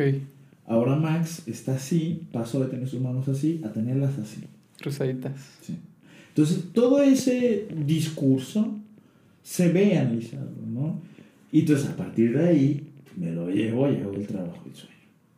Hay otras cosas. Normalmente, yo el primer sueño que interpreté dije, ¡ay, ¿por qué lo dije así? Llegué con mi maestra, que es psicoanalista, muy cabrón. ¿Qué soñaste? Pues soñé que había una gran matriz. Dijo, ok, está de caso. ¿Por qué? Matriz viene de madre. Sí. Entonces yo dije, O sea, tu forma de decirlo fue lo. No fue erróneo, güey, pero fue lo. fue encubierto. Lo, lo que te sent- se te sentenció. Sí, sí, me sentenció porque fue encubierto. A ver, Ya. yo no sabía que tenía que ver con mi madre, Ujú. en absoluto. No, el sueño tuvo que ver con mi madre. ¿no? Sin embargo, yo me imaginé la matriz como una gran. O sea, la imaginé porque la soñé, pero Ujú. no la estoy escribiendo como la soñé, sino Ujú. como la imagino ahora. Y en ese entonces, que ahora es distinto. Entonces, una gran máquina que producía algo. No sé, son las matrices. La Matrix. Todo esto tiene que ver con algo que produce con la imagen de la madre. Ok. ¿sí? Entonces dije, no, es que soñé con una gran matriz. Porque me dijo, ¿una gran matriz? Continúa. Yo, "Ay, fuck". sí, continúo porque es mi tarea. y entonces dije, fuck, o sea, todos los símbolos que ponemos. Sí. Igual hay algunos que te siembran, ¿no? Que, ah, entonces, ta, ta, ta, ta. Ajá, Entonces, sí, sí, sí. Creo que no. A lo mejor dices, no. Y te cierras, a lo mejor ahí es sí. Pues dices, no, creo que no. Los, los psicoanalistas y, y- y hombres, mujeres más entendidos. Sí, claro, en deben saber qué pedo. Bueno, Ujú. lo tantean. ¿no? El peor psicoanalista dice, ¿sabes qué? Tu sueño significa esto. Ujú. Ellos tampoco tienen la palabra. ¿no? Entonces, bueno, Freud habla de esto. Muchos, muchos mecanismos de defensa, principalmente desplazamiento y colonización. Bla, bla, bla. Jung habla de un tema bien interesante que yo decía, pinches mamadas, en un principio. Ya después que fui explorando Jung, dije, bueno, cobra un poco de sentido. Este cabrón fue discípulo de Freud y habla de los grandes símbolos que nos anteceden. Sí. Tú como Max vienes aquí como hombre, ¿no? Y vienes como hombre porque el médico, hay algo que se llama sexo asignado, y dijo, tiene pene. Ujú. Ajá. Sí. Hetero porque es la sociedad heteronormativa. Entonces dijeron, Max es un hombre hetero. Ya desde ella, por eso eres hombre hetero. Entonces, si te hubieran dicho, Max es una mujer gay, sí es una mujer gay. ¿No? Entonces, Max es un hombre hetero. Es que mi bebé es muy así. Es que mi bebé es muy chillón. Es que mi hijo está. Y ve a saber si estás en brazos de mamá o de papá y que dice papá de ti o que dice mamá de ti. ¿Mm? Entonces, todo eso te marca conductual y psíquicamente. Psíquicamente no es mentalmente, es hablando en términos Sí. psicoanalíticos. Y entonces, aquí hay grandes símbolos: lo femenino, lo masculino, la día, el día, la noche, la luz, la oscuridad, todos estos arquetipos de los Ujú. que habla Jung. Entonces, Jung no interpreta los sueños como figura individual, sino vinculados a una amplificación social. Hay, claro, sueños generales. O sea, yo he Sí. soñado que se me caen los dientes. Eso, güey, sí, sí, sí, eso me causa mucha intriga, güey, porque ¿Por qué? existen ¿Por qué? plantillas de sueños, güey, como si vinieran las... eh, como las imágenes de tu celular, güey, cuando lo compras... Bueno, antes, güey, que comprabas tu Ajá, celular, los abrías una carpeta, güey, y había cinco fotos para todos los celulares. Lo predeterminado. Eso, sí, porque hay... Porque sueños estamos- predeterminados, güey. Porque estamos predeterminados. sí, me da un chingo de miedo eso, güey, porque De los sueños. a la solo comprueba que estamos programados y tenemos metidos ese código, güey. Se llama materialismo histórico. Y fuck. Estamos predeterminados muy cabrón. Sí, sí, la creo. alimentación, el sueño, la familia, los amores, el sexo, los desamores, todo, los espacios. Incluso hablaba con un amigo arquitecto que decía, construir casas para evitar las violaciones. Y yo, ¿qué? A la madre, ¿cómo? Y yo decía, en las favelas, y, en- y está estudiado, las favelas y en, en, en la- en Infonavit y todo esto se dan más casos de violencia y abusos sexuales. Ok. Porque no hay privacidad. Porque el ocio es necesario. Y en un espacio donde tú trabajas, llegas y es muy cerrado, no hay ocio. Y luchamos, el ocio, y todo esto se crea para luchar contra esta propia violencia. Tú ves a un mono, o a un perro, o cualquier animal mamífero o no mamífero que se reproduce con sus hijos, hijas, ¿y qué dices? Ya está, Madre, güey, sí. ya está. Pero los humanos, fuck. Y bueno, tiene que ver mucho con la instauración del machismo y el incesto, pero bueno. El tema es que todo está diseñado para nosotros desde antes de que Claro, güey, sí, sí, sí. naciéramos. Entonces Jung habla de que hemos perdido esta, esta conexión con los grandes símbolos, según nuestras culturas. En México, no lo sé, el chile, el pene, el bigote, generalmente son, son machistas y masculinos. ¿No? Eh, Pero que también tiene que ver la madre, tal vez. Claro, no, no, no, totalmente. La madre, los mexicanos, fuck, chinga tu madre, vale madre. Justo, güey. Bla, bla, bla, bla, la madre no se toca. Nuestra jefecita, madre, la Virgencita La de Guadalupe, güey. Mamacita, mamacita, Pedro Infante, no. Y entonces todos estos pedos están ahí. El cactus, ¿no? El Sí. nopal. Sí, tienes sí. el nopal en la frente como para decir, a ver, si tú tienes nopal en la frente es que eres mexicano, porque el nopal es mexicano. Hay nopales en Texas, ¿no? Y entonces, bueno, Texas era México. Chinguen su madre. Pinches Bringers. A pinche Santana. En muchos grandes símbolos, incluso ahora estamos hablando de los símbolos ya hispanizados, Ok, ¿ok? sí. Prehispánicos. Eh, Quetzalcóatl, todas estas grandes imágenes. Lo que tú me dices, yo no sabía esto de, de- de los test y todo. A ver, Ujú. México, antes de ser México, fue, una, fue un territorio muy amplio que estaba conectado con muchas cosas. Aquí Tlaxcala, oye, yo apenas me leí un libro hace cuatro meses. Yo cuando llegué a Tlaxcala hace ocho, años, yo decía, no me mientes, yo venía a la Ciudad de México y dije, no me mientes Tlaxcala, no hay nada. Sí. ¿No? Llegué y eso fue mi reacción también de adolescente. Ahora mis papás están en otro lado, yo, yo me quedo aquí.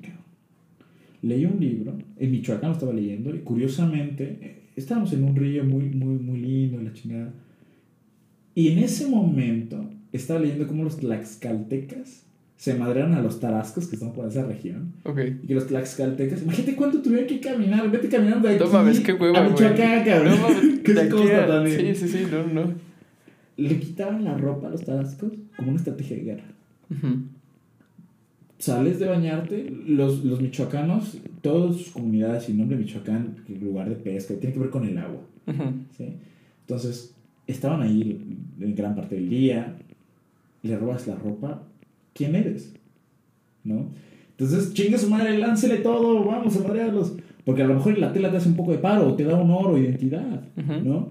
Entonces, yo cuando leí esto de los tlaxcaltecas dije, no manches, leí todo un libro de la historia de Tlaxcala y dije, ¿qué pedo? O sea, de verdad, yo me acuerdo cuando llegué decían, ah, pinches traicioneros, porque cuando yo llegué pensé que era parte de Puebla. No o sea, y todo mames. esto, y, y, y a ver, por ejemplo, Víctor, Víctor Vázquez, Sí, bueno. me dice... Saludos. Hay muchas, muchas personas me han dicho, no, es que no sabes de cultura. Lo digo para chingar, ¿no? Así de que tlaxcaltecas, este, traicioneros. No, no sabes nada de historia. Igual ellos tampoco, ¿no? Sí. Pero, pero es que no solo son traicioneros, no solo no son traicioneros por lo que sucedió históricamente, a ver, porque es un tema antropológico. En fin, no puedes ponerle traicionero a alguien. Hoy que yo iba a la Malinche, yo iba y decía, la Malinche es tabasqueña. Ujú. Y el nombre del volcán ahorita es Malinche. Ujú. Y el, y el término, hoy alguien lo dijo, dijo, ¿qué malinchista? Malinchista. Pinche Mm. término culero, pero no tiene nada que ver. Sí. A veces una esclava. O te mato. O me traduces o te mato. Oye, qué traicionero, ¿no? Pues no hay ninguna opción, ¿no? Sí. Es como los policías que se hicieron de toda la cárcel y todo el sistema político que se hizo sordo cuando el Chapo se escapó. Ujú. Esos sí son los traicioneros. Esos sí se hicieron sordos, ¿no? Entonces, bueno, regresando al tema. Cuando yo llegué aquí a Tlaxcala, dije, venga, mi vida va a cambiar. De estos nueve años, mi vida ha cambiado y mis grandes símbolos han cambiado. Claro, güey. Aquí a mí no me gustaba la tortilla. Mi tortilla favorita era la de Chiapas o la de, la de Michoacán. Las Erróneamente. chiquitas, blancas, delgadas. ¿No? Y entonces, bueno, la tortilla, fuck, para el mexicano en general. O sea, Sí, para el mexicano en general es una sacralidad. Ofensa si no la tomas, güey. Y- claro. Ujú. O si no la comes. Sí, verdad, sí, es raro. Yo le decía a mi hermana de 7 años. Oye, ¿tú sabías que solo en México se comen las tortillas? Y decía, ah, ¿en serio? No. O sea, se Ujú. comen en todo el mundo seguramente. Yo como con tortillas. ¿No? Y decía, pues bueno, solo aquí. ¿No? Y entonces yo veo una tortilla tlaxcalteca y ahora es lo que más me gusta. No te decía, pinche tortillas grandes, amarillas. Ya. A ver, Tlaxcala es el lugar del pan de maíz. ¿sí? Entonces, ese gran símbolo a mí debe reflejarme algo Claro, los sueños y a partir de ahí, desde la visión de Young, va a haber algo. Ujú. No puede ser como que, sí, soñaste con la esquina de la plaza de Tlaxcala y está. ¿Qué significa Tlaxcala para ti? Uno. Dos, ¿qué significa Tlaxcala por sí mismo? Si tú eres hombre, no es que piensas de los hombres, es, hay un símbolo ya instaurado antes. Entonces, yo, esto es lo que puedo decir de la interpretación de los sueños. No es nada místico, tampoco es nada científico. Sin embargo, bueno, ya haciendo la recapitulación del sueño de Gilgamesh, el Chester III, el- los, Ascul- los templos Asculapes, todo esto, a ver, el sueño tiene que tomar, el sueño, la ensoñación, como tal, Ujú. tiene que tomar la importancia. ¿Por qué? Te lo pregunto a ti. ¿Por qué? ¿Tú qué piensas? ¿Por qué el sueño, la ensoñación es tan importante? Pues simplemente porque es todo lo que está dentro de nosotros, güey. Porque si es un reflejo de todo, de, de, de mí, tal vez. Tal vez si no sé quién soy, en mis sueños puedo, puedo saber quién soy, en verdad. Así es. Si tú no puedes, a ver, yo, yo no la puedo responder. ¿Quién eres? No la puedo responder. ¿Sabes cuál es el camino que voy a tomar? Interpretar mis sueños. O ver qué Mm, mis Sí, sueños. estaría Muy bien, güey, sí. Yo en alguna en algún ejercicio, ¿viste ese sonido que suena? en algún ejercicio con algún paciente, eh, ay, eso suena tan lo-fi. bueno, en algún ejercicio que hice con, con, algún paciente, le dije, ok, vamos a hablar con tus emociones. Ok. ¿Sí? Siéntate enfrente de una silla. Tú así vacía, es un ejercicio ya estático, pero yo le puse ahí una mezcolanza que salió bien. Ok. Imagínate a tu tristeza. ¿Cómo es? ¿Cuántos años tiene? ¿Cómo se llama? ¿Cómo viste? ¿Cómo es su rostro? Está buenísimo, güey. ¿No? Dile algo, reclámale, agradecele, ofrécele, platica. Dale guía, ta. No, que tiene 33, que tiene 22, que tiene 15, que viste holgado, que viste aquí con estos tenis, con unos jeans. Bro, fuck. Un chingo de información, güey. Claro. De él mismo, güey. Al final dices dos cosas. Tú le hablas, vamos a poner tristeza. Tú le hablas a tu tristeza y tiene que ver con una persona de allá afuera. Ujú. Pero principalmente es un personaje creado por ti mismo. Y nos gusta decir personajes creados por ti mismo. Pero eres tú. Sí. Fin. No hay más. Las feministas. Mi hermano y mi sueño soy yo. Ujú. ¿Sí? Y aquí también hay un trabajo muy difícil en el trabajo del sueño de decir, ok, todos son tú, pero vamos a ver que tú se relaciona con eh, eh, eh, de tu vida. La interpretación de los sueños no es un juego, no es algo místico, no es algo en lo que hay que creer. Cuando tú interpretas los sueños con ayuda de alguien, dices, verga, ¿en serio estoy pagando 700 pesos para que salir llorando de aquí? güey?" ¿No? Y- Y porque el análisis es caro, la psicoterapia es un poco más barato.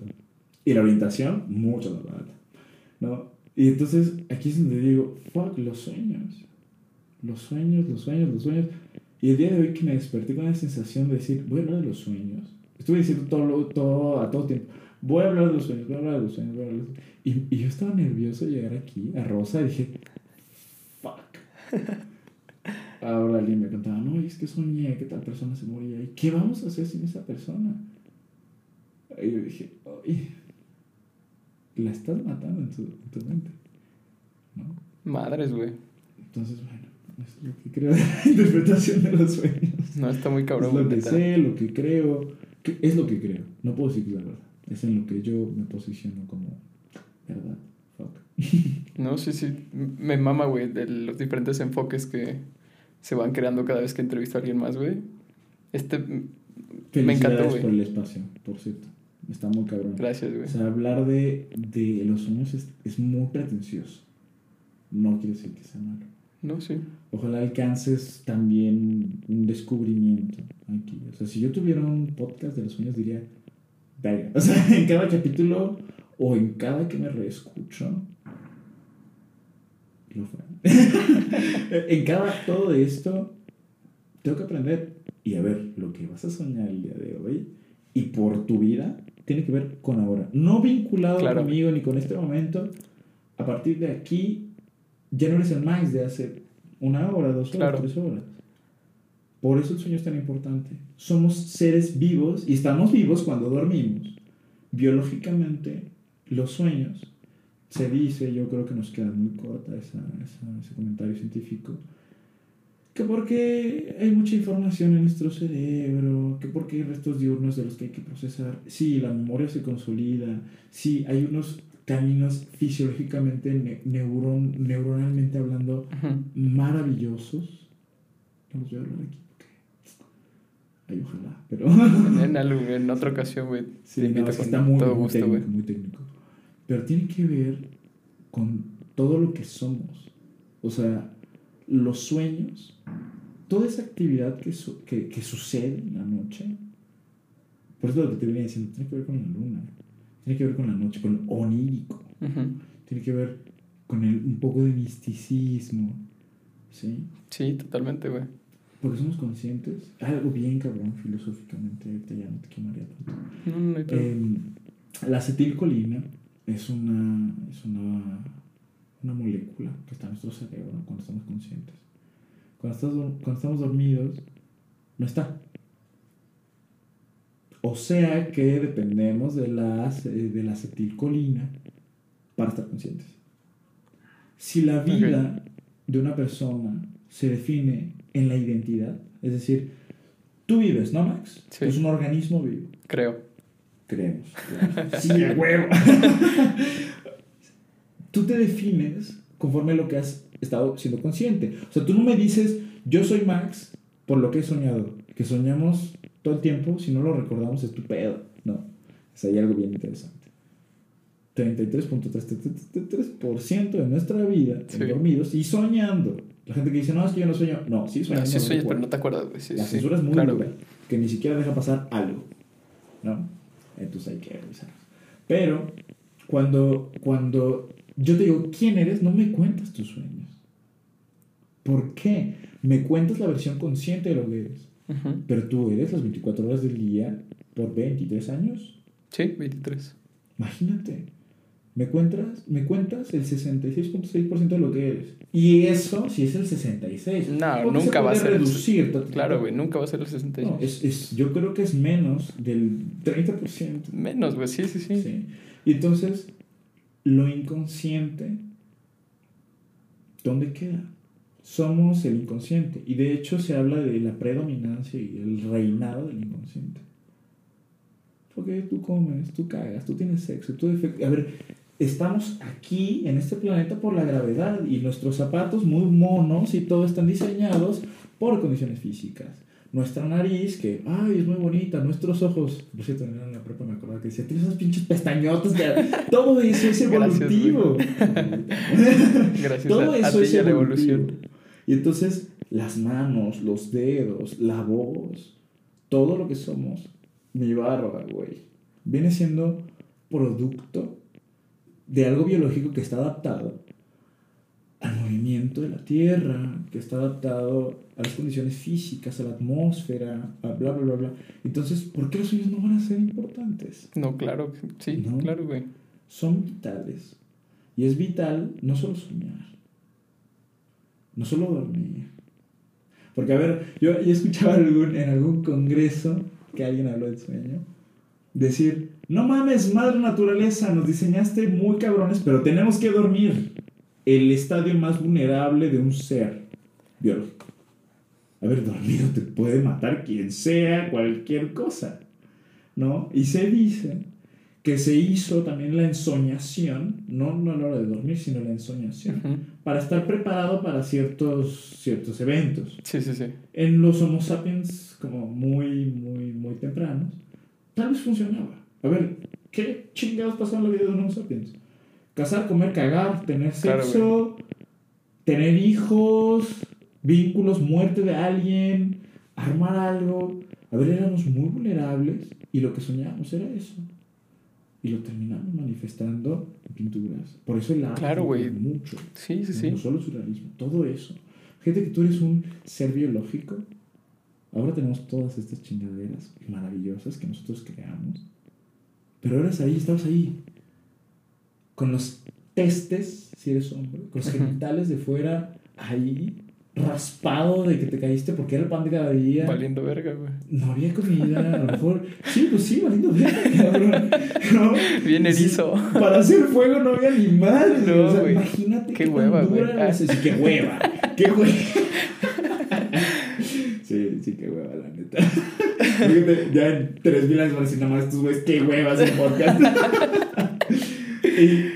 y, y eso era el Homo sapiens. Entonces, el Homo sapiens terminó de ser un animal biológico para soñar. O sea, yo Me creo gusta, que el gran paso de la humanidad fue soñar, fue el lenguaje, fue el arte. Yo posicionaría esos tres. Hay otras cosas, pero yo tengo siempre esos tres presentes. Alguna vez hablé con alguien de que si el sueño antecede el lenguaje, que si el lenguaje antecede el sueño, que si el arte antecede el lenguaje y el sueño. O sea, en esos tres son el ápice, son el génesis de la humanidad. Claro. Tú sueñas y dices, ah, eh, fuck, pensé que era real. O dices, ahora es un sueño. Sí. Pero siendo Homo sapiens, no hay distinción. Siendo René Descartes, dices, fuck, no hay distinción. Mis sueños son igual que mi realidad. ¿No? Entonces, ¿qué es lo que sucede? Que el ser humano está fundado por los sueños. Incluso románticamente se le llama los metasueños. Por lo que, es lo que soñamos. Es para lo que nos estamos Justo. preparando. ¿no? Biológicamente es esto. Sueñas que te come un tigre. Te come el tigre y te despiertas y dices, ok, me comió el tigre. Ni, ni de pedo me va a comer el tigre el día de hoy porque pues, soy un homo sapiens, tengo que prender fuego. tengo que, este, pues, vivir. Sí, sí, ¿no? sí. Tengo que hacer mis cosas de homo sapiens. Y te prepara, entre comillas. Sí, Entonces, el sueño es eso. Es un nutrimento muy cabrón. Yo si yo fuera nutriólogo diría... así me gusta, güey. ¿sabes Sueña, qué? Sueña, güey. a huevo. Yo como psicólogo digo, come bien, cabrón. Gente que me cuenta su sueño, intento ahí medio ser el pendejo. ¿no? Ujú. Nunca me doy el, el atrevimiento de decir, ah, entonces, no, no. Sin embargo, ahora que me cuentas tu sueño, creo que también es algo íntimo que se ha normalizado como público. La gente iba Claro, a güey. templos a soñar. Claro, güey, imagínate. La gente escribió el primer libro literario de un sueño. Y ahorita ya lo prostituimos. Sí, sí, claro, güey. Sí, güey. Claro. Yo creo que si en alguna ocasión me preguntaron si viniera un alienígena, tú por ejemplo, ¿qué harías? Si viniera un alienígena, ¿qué es lo primero que le dirías? No creer, güey. Bueno, no acuerdo disparado. No mames. Bueno, sí, vamos, a, vamos, a, vamos a hacer eh, eh, conspiracionistas. Si viniera un alien de estos grises o verdes, güey, como quieras, vamos a, a darles la, la confi, ¿no? Sí, si viniera, ¿qué? Y si, y si estuviera inteligente, con lenguaje y todo esto, ¿qué es lo primero que harías? Mostrarles tu celular, invitarles un taco, como mexicano, como Max, como qué. ¿Qué harías? Me. Me No, cago. güey, güey. Sí, me, cago, me quedo en shock, güey. No sabría cómo Sí, sí, reaccionar, sí, güey. claro, claro. Si tú pudieras tomarlo con naturaleza, ¿qué harías? O sea, Oye, como ¿Qué si. son los seres humanos? Que pregunten ellos. Yo creo que yo podría contarles un sueño o meterles un taco en el hocico. si es que tienen. ¿Dónde está todo? Yo diría, verga, yo creo que soñé esto. Güey, Wally, todas estas cuestiones, muchas, muchas películas dicen los humanos son lo más irracional. No los entiendo. Hay un anime que se llama Parasite. Ok. ¿Lo has visto? Está muy puerco, muy, muy cerdo, muy cabrón. En donde hay un güey, está medio ahí meco el argumento, ¿no? Está muy dormido, vienen unas madres como en una cápsula de un virus, digo, llegan, se abre con una nave chiquito, se met- sale un gusanito, Sale. se mete en el brazo, el objetivo es llegar al cerebro, pero este güey se da cuenta, se amarra algo y no permite mecánicamente Ajá. que llegue al cerebro, se quedan aquí y el parásito evoluciona. Entonces tiene ojos, aprende el lenguaje humano, hace chingada. Entonces sus células pueden crear materiales tan duros como el acero, la chingada. ¿no? Qué cerdo, güey. Sí, está un cabrón, muy filosófico. Y entonces, eh, cuan- bueno, se hace un simbionte muy interesante. Y este ver un chingo de los sueños. Se hace un simbionte muy interesante. Porque todos los parásitos llegan al cerebro y se conducen como humanos normales sin emociones. Muy, muy, muy lógicos. Estudian, aprenden el lenguaje, aprenden japonés. Entonces ahí este cabrón estudia y dice, no hay ningún libro de biología que hable de nosotros. Haciendo un cameo de que la biología es la única ciencia que se sabe aquí. Ok. Y entonces, cuando actúa el protagonista, la mano, que, que, que se llama Miki, porque es de este, izquierdo, derecho, derecho, izquierdo en, en japonés, Ok.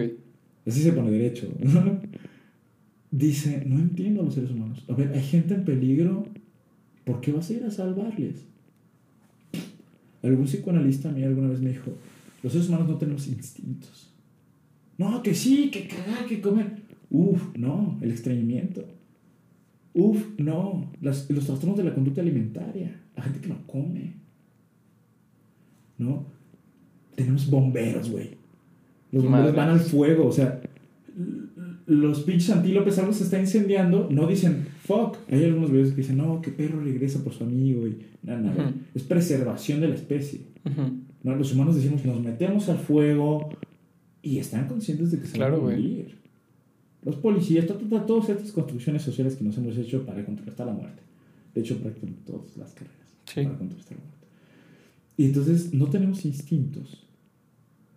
¿Por qué nosotros no somos animales biológicos por sí mismos?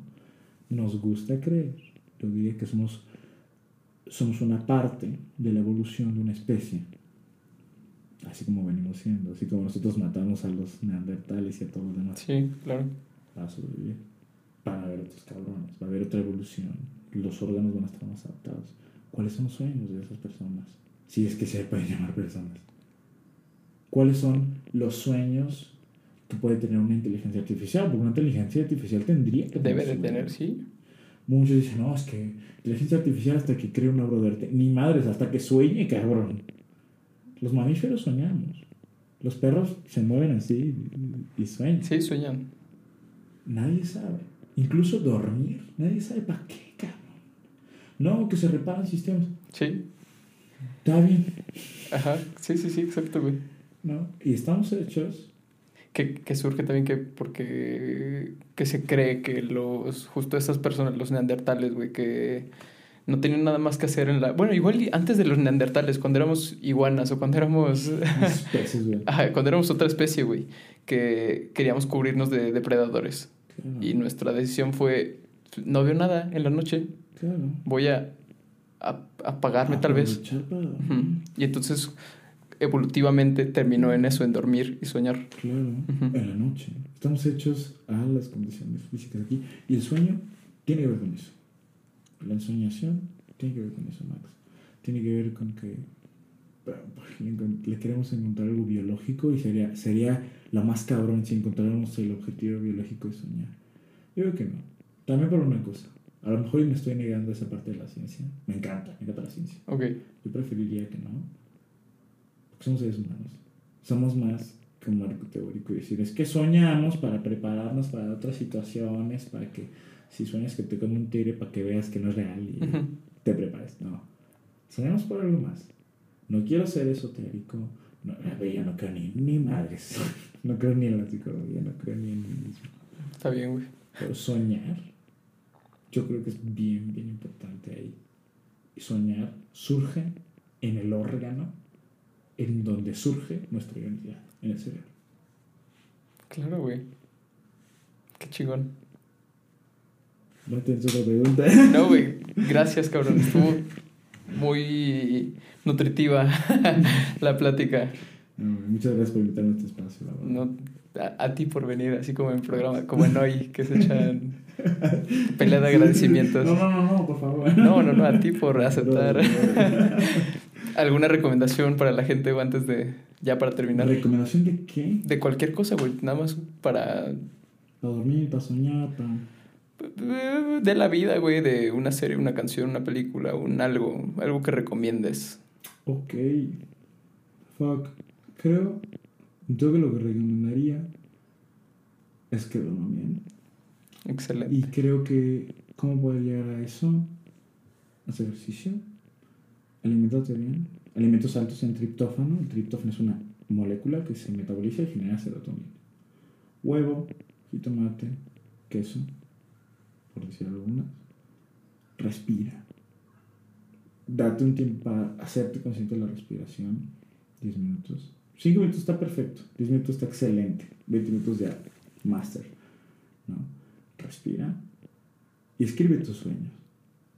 Escríbelos por ahí dales una leída en algún momento. Eso es lo que yo daría como una recomendación. Creo que Max, no estamos aquí para algún propósito, no. Apenas escribí un artículo que salió en una revista en Puebla y yo ponía, creo que es mi filosofía de vida, no tienes un propósito, ponlo tú. Nada importa. Te vas a morir, la especie humana se va a extinguir. El sol se va a apagar. Incluso aunque seamos una especie interplanetaria, interestelar, que podamos salir, que podamos desarrollar muchas tecnologías, nos vamos a morir. Yo voy a hablar con alguien y decía, si hay vida en otros planetas, tenemos algo que ver con ellos.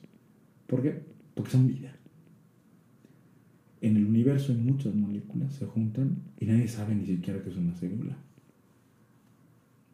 Y yo hace tres días le explicaba a unos niños. Me decían, ¿qué es esto? Es un dulce. No, siempre me lo dicen, siempre porque Tu salió tatuaje. mal, salió asimétrico. Ya, sí. un tatuaje que tengo. Y, y yo decía, no, es el ADN, chingada.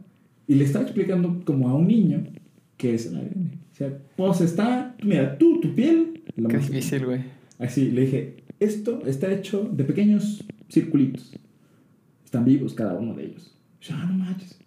¿Son como insectos? No. Mucho, muy pequeños. Y no saben que existen. y estas mamadas están hechas de moléculas que están muertas. ¿Por qué dijiste eso, güey? Es lo que le dije. O sea, No dije, mira, esto está hecho de pedazos de cosa muerta. Porque no puedo decir, no, es que son moléculas inertes. No, no, no, no, moléculas orgánicas. Es- dije, estamos hechos, esas madres tienen cosas adentro, pero esas cosas no están vivas. Lo que está vivo es eso, circulito. ¿No? Y el niño se quedó, ah, qué raro, pensé que era un dulce. No mames. Tengo una hermanita de 7 años que hace preguntas muy interesantes. Su maestra de español le dijo, a ver, para ver si están entendiendo las preguntas, le dijo, a ver, hazme una pregunta. Y dice mi hermanita, ya, se ¿por, por qué se extinguieron los dinosaurios? ¿Qué? Perdón, no te escucho. ¿Por qué se extinguieron los dinosaurios? sí, sí, sí, joder. Chingón.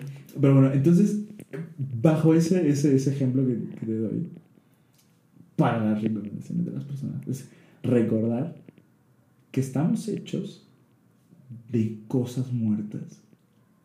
¿sí? Y que esas cosas son antiquísimas. Ese material cambia constantemente. Las moléculas no tienen vida. Se descomponen, pero otras se componen. Simón. Y esos elementos están allá. Lo que nosotros llamamos cielo. El color original del cielo es este. Oscuro. Vamos para allá y allá hay elementos que vinieron aquí a condensarse por la gravedad. Entonces, nosotros estamos hechos de mierda muerta. Y eso hizo una célula y esa célula se muere. Yo creo que el consejo, además de dormir, es recordar que estamos muriendo todo el tiempo. Yo hago así, pum, células muertas. A la madre. 70% del polvo es piel Es, muerta. es eso, güey. 50% de tus átomos y 7% de, más bien 50% de tus células se van a renovar de aquí a 3 meses. A los 7 meses ya es prácticamente el 100%. Y tus átomos, un 5% son, de- debes saber dónde estuvieron, cara. Sí, ¿no? Y tu Y cuerpo, tu, tu cuerpo completo, güey, en 11 años ya es diferente. Claro, atómicamente. Hablando. sí, Celularmente es más corto. Nos Ujú. morimos. Incluso las neuronas que decimos, no, es que esas neuronas te van toda la vida. Sí, sin embargo, siempre hay un intercambio. Esa neurona, como la paradoja de Teseo, es un barco que va a la guerra, se desmadra una parte, se le cambia. Se desmadra otra parte, se le cambia. Otra parte. Y al final, la paradoja, ¿no? Del. Claro, es decir, Ujú. sigue siendo el mismo barco. ¿O no? Oye, es otro, claro. Eso somos. Somos el barco de Teseo. Somos un desmadre que se está muriendo constantemente. Entonces, no es el consejo de que vive tus días como si te murieras mañana. No, en absoluto. Es disfruta la muerte.